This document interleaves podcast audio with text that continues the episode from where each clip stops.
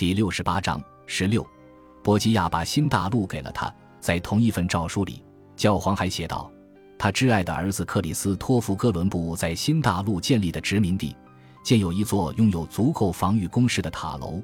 他将随他前去的一些基督徒安置在那里，已经开始了建立新帝国的过程。当然，他指的是圣玛利亚号搁浅后哥伦布留在当地的小群体。教皇对谁有权控制未发现土地的裁决，肯定让葡萄牙人不悦。于是。”伊莎贝拉和葡萄牙国王若昂二世进行了谈判，商定如何瓜分全球。谈判在卡斯蒂利亚的托尔德西利亚斯镇举行。一四九四年六月，他们达成了协议，即《托尔德西利亚斯条约》，将分割两国势力范围的南北子午线从福德角群岛向西推了三百七十里格，而不是教皇规定的福德角群岛以西一百里格。这就让葡萄牙得以保留卡斯蒂利亚已经让出的非洲海岸的全部权益。葡萄牙人很满意，他们可能在因四百九十三年哥伦布返航后，立刻派遣远征船队，发现了南美洲东部的一大片土地，即今天的巴西，那属于他们的势力范围。争端的解决结果，至少在当时，并且从伊莎贝拉和若昂二世的视角看，是西班牙现在占据了新土地的西段。而葡萄牙控制南段，包括巴西和非洲沿海，两个亲戚平分了蛋糕。世界的其他部分也需要瓜分。斐迪南希望教皇支持他的那不勒斯亲戚去统治那不勒斯王国。罗德里戈成为教皇的时候，斐迪南的妹妹胡安娜是那不勒斯王后，她嫁给了他们的堂兄，那不勒斯国王费兰特。罗德里戈为他们主持了婚礼和加冕礼，因此，阿拉贡和那不勒斯的王室是近亲，而且通常是盟友。那不勒斯是个富裕的王国，人口稠密，山川壮美。该王国的领地囊括整个意大利半岛南半部分，所以那不勒斯在地中海贸易中发挥了极其重要的作用，受到了其他一些欧洲强国的垂涎。法兰西人相信，他们对那不勒斯王国拥有合法的权利主张，因为他们曾经占据那不勒斯王位。不过后来王位被斐迪南的伯父宽宏的阿方索夺走了，教皇被要求裁断谁才是那不勒斯的合法君主。前一任教皇英诺森八世与费兰特有宿仇，因此支持法兰西国王查理八世，这显然给未来制造了麻烦。另外。统治米兰的斯福尔扎家族也与那不勒斯国王费兰特的家族有仇。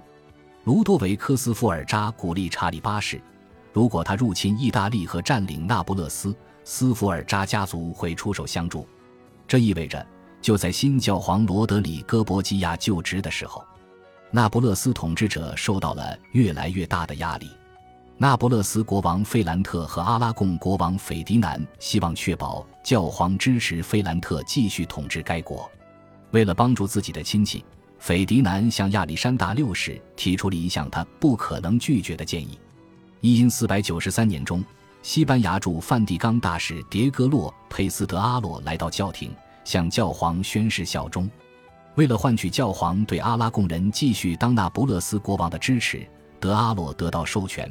允许博基亚的儿子乔万尼迎娶斐迪南的亲戚玛利亚·恩里克斯·德卢娜，这对热衷于向上爬的博基亚家族来说是千载难逢的机会。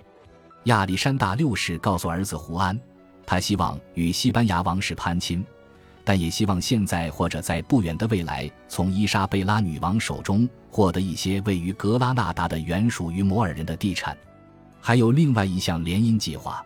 那不勒斯王室愿意将费兰特国王的私生孙女桑恰嫁给教皇的儿子乔弗雷，并奉上丰厚的嫁妆。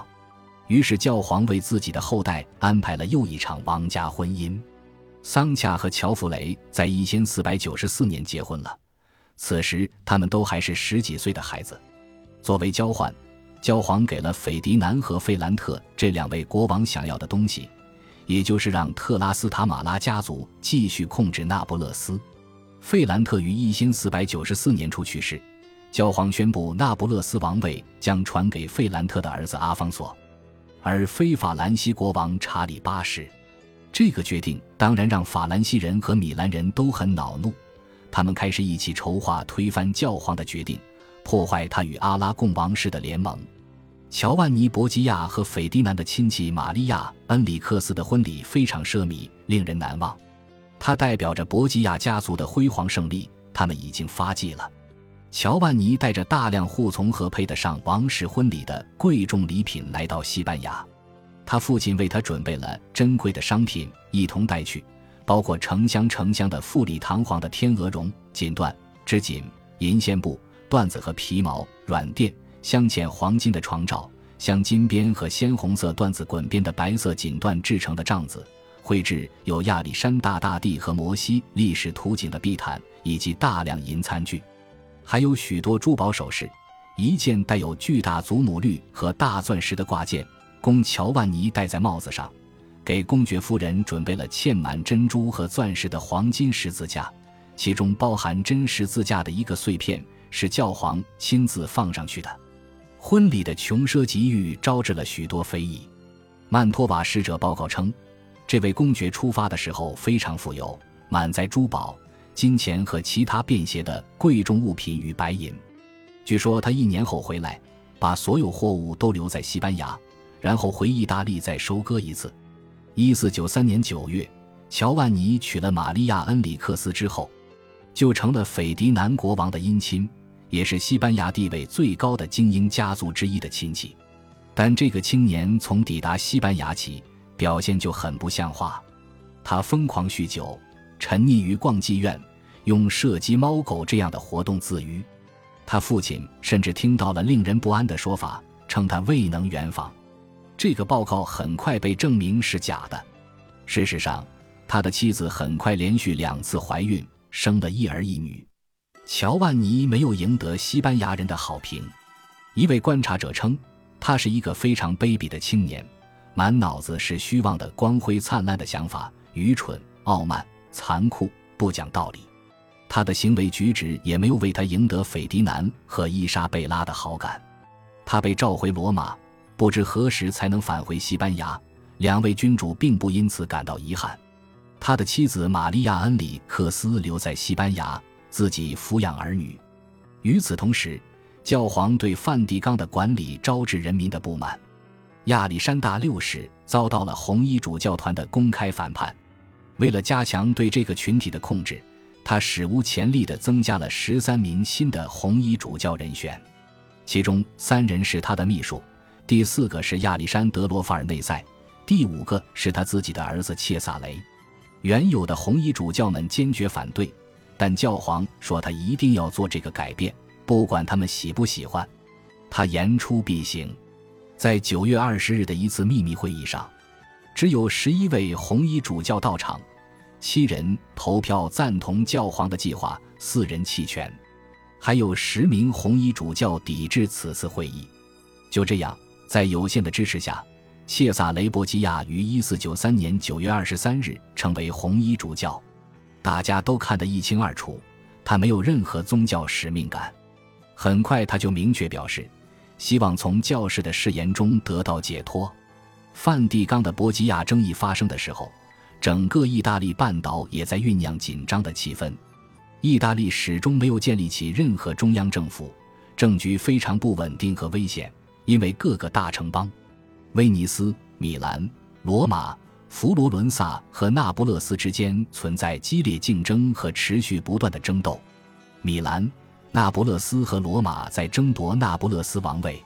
威尼斯正在与土耳其人争夺他在巴尔干半岛的属地，连吃败仗。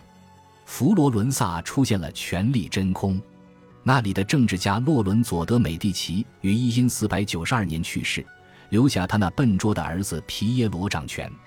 米兰的人文主义学者彼得马特相信意大利正处于战争边缘。